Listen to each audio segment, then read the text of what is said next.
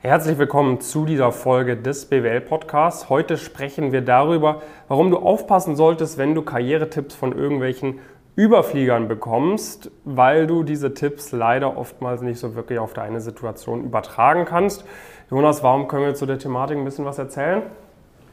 Ähm, ja, erstmal, erstmal natürlich äh, spannende Thematik, Tipps immer wichtig äh, mitzunehmen, auf jeden Fall. Aber ähm, man muss es auch immer richtig einordnen. Darüber werden wir heute ein bisschen sprechen.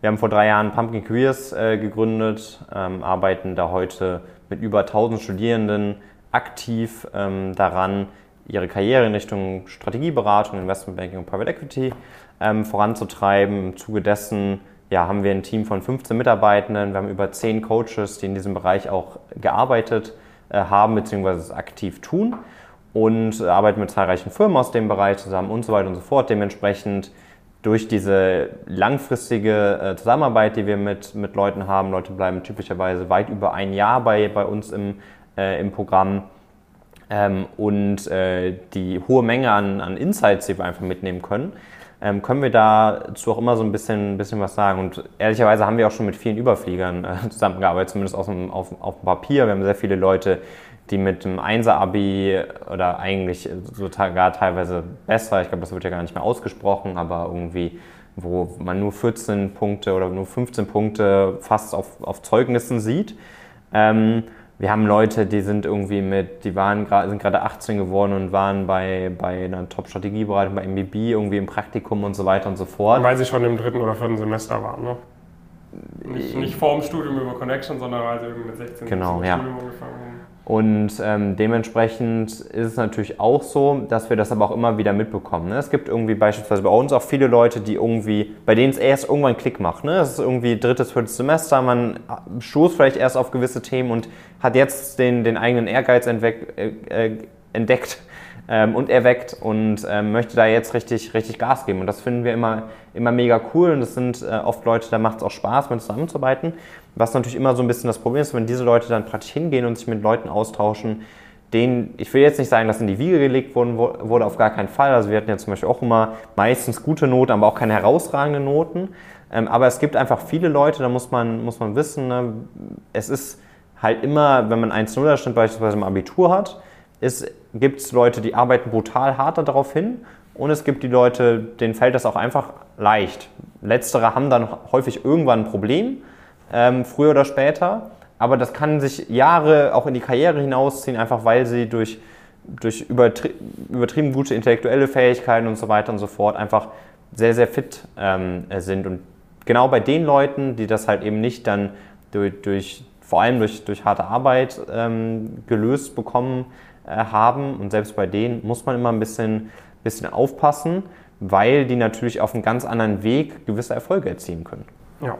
Und das merken wir dann sowohl innerhalb vom, vom Coaching teilweise, als auch natürlich irgendwie durch, durch externe Gespräche, dass es da halt, ja, das, ich würde nicht sagen, andere Regeln gelten, aber wenn du halt wirklich ein absoluter Überflieger bist, wenn dir, wenn du irgendwie, keine Ahnung, in der Schule Stufen übersprungen hast, wenn du echt mit machbarem Aufwand, natürlich immer noch mit harter Arbeit, aber echt mit machbarem Aufwand irgendwie bist du einer der Jahrgangsbesten gewesen, immer und, und, und, dann kannst du halt nicht äh, jemandem anderen sagen, ey, mach das genauso wie ich und das funktioniert so, weil ich weiß, wie es geht und mach das auch so, dann klappt das auch. Oder dann kannst du halt auch nicht sagen, hey, Leute, macht euch nicht so einen Stress irgendwie, es reicht auch, wenn ihr das und das macht. Ich habe auch nur irgendwie ein bis zwei Praktika gemacht, dann bin ich da auch reingekommen und so weiter und so fort. Macht euch da nicht so einen Stress. Du kannst halt da nicht hingehen und Tipps geben, die auf deiner eigenen Erfahrung basieren ähm, beziehungsweise du kannst natürlich diese Tipps geben, aber du als äh, Adressat des Tipps solltest dir halt schon überlegen, bin ich wirklich in einer vergleichbaren Ausgangslage wie diese andere Person? Und es ist halt einfach so, A, äh, wie gesagt, jemand, dem, der wirklich einfach übertrieben hochbegabt ist und so weiter und so fort. A, baut er sich so ein bisschen äh, hat er halt einfach auch so eine andere, ich würde jetzt nicht sagen Aura, aber er hat halt einfach, wird, man wird halt schon anders angesehen von Seiten der Firmen, wenn man halt auf dem Lebenslauf sieht, Überflieger, Jahrgangsbester in der Schule, den und den Abiturpreis bekommen, dann hier Stipendium an der und der Elite-Uni und so weiter und so fort. Das ist halt auch einfach ein anderer Werdegang, da wirst du anders behandelt. als wenn du es nicht hast. Das ist der erste Punkt. Und B, diese Leute sind dann halt vermutlich auch echt fit in irgendwie vor allem so technischen Themen für Interviewprozesse und, und, und. So, das, deshalb kannst du dann halt nicht, ich würde zum Beispiel nicht hingehen und irgendwie, äh, wenn, ich, äh, wenn ich weiß, ich bin zum Beispiel nicht so gut in Mathe, gehe ich vielleicht nicht zu dem Mathe-Freak, äh, der noch nie für eine Mathe-Klausur gelernt hat, aber trotzdem immer eine, eine 1,0 schreibt oder so und lass mir von dem genau sagen, wie ich lernen soll oder so, sondern ich würde eher zu jemandem hingehen, der vielleicht wie ich auch mal nicht so gut in Mathe war und dann aber sich da richtig reingefuchst hat und jetzt immer solide 12, 13, 14 Punkte schreibt. Ne, weil von dem, an dem kann ich mich ja eher orientieren, an den Schritten, die ich auch gehen muss. Ja, genau. Das ist natürlich immer so ein bisschen eine Frage der, der, der Selbstreflexion, sage ich mal, bei der, bei der anderen Person. Ähm, aber das bezieht sich ja dann wirklich sehr explizit auf dieses ähm, ja, Erfahrungen von sich selbst zu teilen, also wirklich nur von, von der eigenen Erfahrung zu gehen. Ne? Und ich, ich meine, wir haben das ja auch immer wieder gemerkt. Ich würde jetzt nicht sagen, dass wir, dass wir Überflieger sind, aber es gibt zum Beispiel Bereiche, wo wir uns vielleicht auch einfacher tun. Ne? Und ähm, wo es zum Beispiel bei, bei, bei dir typischerweise zum Beispiel ist es so, meiner Meinung nach, so die Personal Fit Interviews, das ist vielleicht was, da musst du dich nicht ganz so krass darauf vorbereiten. So, das ist vielleicht was, was einfacher float, wo man irgendwie schnell mit anderen Leuten in Kontakt äh, treten kann. Und das ist dann auch der Grund, warum David das bei uns nicht macht, so, weil ähm, da einfach ein anderer Erfahrungswert ist, eine einfache, eine andere natürliche Vorgehensweise irgendwie, irgendwie vorhanden ist. Stattdessen mache mach ich das als jemand, der sich da halt eher ein bisschen mehr reinfuchsen sollte, der vielleicht auch eher ein bisschen von einer zurückhaltenderen Position kommt, eher, eher auch introvertierter irgendwie ist und dem das schwerer gefallen ist in der Vergangenheit auch in diesen Elementen irgendwie entsprechend äh, zu überzeugen.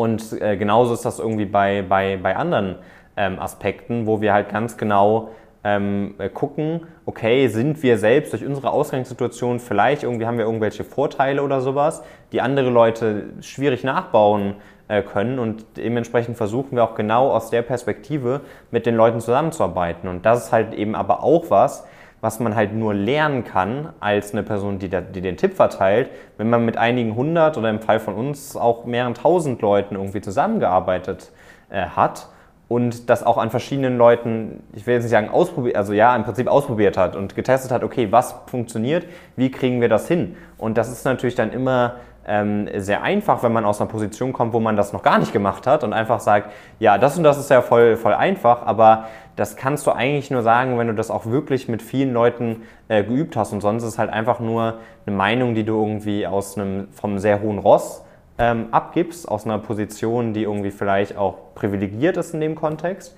Ähm, und das ist was, wo du auf gar keinen Fall drauf, ähm, drauf hören solltest, weil das hilft dir einfach nicht. Es hilft dir nicht, wenn dir jemand sagt, ähm, der oder die dann äh, jetzt Partner geworden ist und sich denkt, so ich hätte in der Vergangenheit vielleicht auch mehr entspannen sollen. Wenn die Person dir jetzt sagt, ja, geh das Ganze mal ein bisschen lockerer an, ähm, dann, du musst ja auch gar keinen Stress machen, so, weil die kommt aus einer anderen Position raus. Die hätte sich das mit, mit in der Position, wo sie früher war, die sie brauchte, um diesen Weg zu erreichen, hätte sie sich das niemals erzählt. Aber jetzt praktisch aus der heutigen Position ähm, bringt da jemand dann einen anderen Input rein. Und da musst du immer so ein bisschen, bisschen aufpassen. Natürlich solltest du deinen eigenen Weg gehen, natürlich solltest du das auch kennenlernen. Aber wenn es so rein darum geht, was ist für mich der nächste Karriereschritt, dann solltest du darauf vertrauen, ähm, nicht, dass jemand das nur alleine gegangen ist, sondern auch, dass jemand das auch nachweisbar mit vielen Leuten vorher gegangen ist, weil man nur dann ja, das auch feststellen kann. Und das ist bei uns zum Beispiel der Fall. Du wirst vielleicht auch andere Leute finden, wo das der Fall ist. Bei uns ist es so, wir haben mit über 1000 Personen zusammengearbeitet. Wir haben über 500 Trustpilot oder an die 500 Trustpilot-Bewertungen, über 100 Progress Stories so.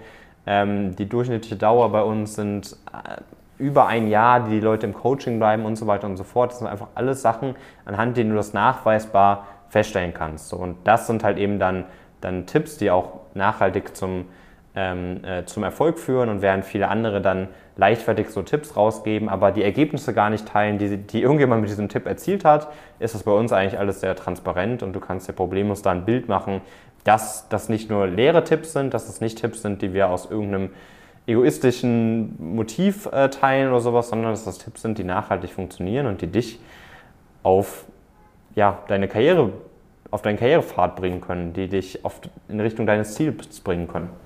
Ja, wenn du da mehr erfahren möchtest, wenn du erfahren möchtest, wie wir dich dabei unterstützen können, wie du von unserem Erfahrungsschatz in der Zusammenarbeit mit all diesen anderen Studierenden profitieren kannst, dann bewirb dich gerne mal bei uns, einfach die Webseite besuchen, pumpkincareers.com dann einen Termin ausmachen, beziehungsweise erstes Bewerbungsformular ausfüllen, dann einen Termin ausmachen. Dann kannst du mal Kennenlerngespräch führen mit einem unserer Talent Scouts.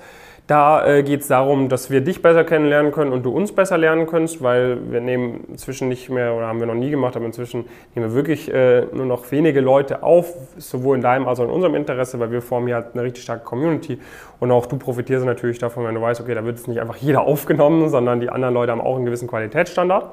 Das heißt, wir gucken auch wirklich, können wir dir helfen, macht es überhaupt Sinn in einer Situation? Falls das gegeben ist, machen wir im nächsten Schritt einen Termin aus für die kostenfreie Status Quo-Analyse. Das ist ein Beratungsgespräch, dauert circa 90 Minuten, wo es wirklich darum geht, dir einmal den genauen Weg aufzuzeigen, wie wir jetzt vorgehen würden in deiner Situation, plus aufzuzeigen, wie konkret unterstütze ich das Coaching bei diesem Weg. Wenn da alles passt, wenn du sagst, ey, das ist geil, ich möchte das hier machen, dann äh, ja, findet äh, im nächsten Schritt das Onboarding fürs Coaching statt und wir können loslegen. Falls du sagst, du bist nicht überzeugt, dann ist es auch fein. Ähm, aber äh, das wahrzunehmen, von unserem Erfahrungsschatz zu profitieren, zu verstehen, was sind die optimalen nächsten Schritte, wo du auch weißt, okay, andere Leute mit meiner Ausgangslage haben dann auch diese Schritte gemacht. Das wollen wir dir wirklich sehr ans Herz legen und dafür einfach mal die Webseite besuchen, da bekommst du mehr Infos. Und dann freuen wir uns, dich kennenzulernen. Bis dahin viele Grüße aus Frankfurt von David und Jonas.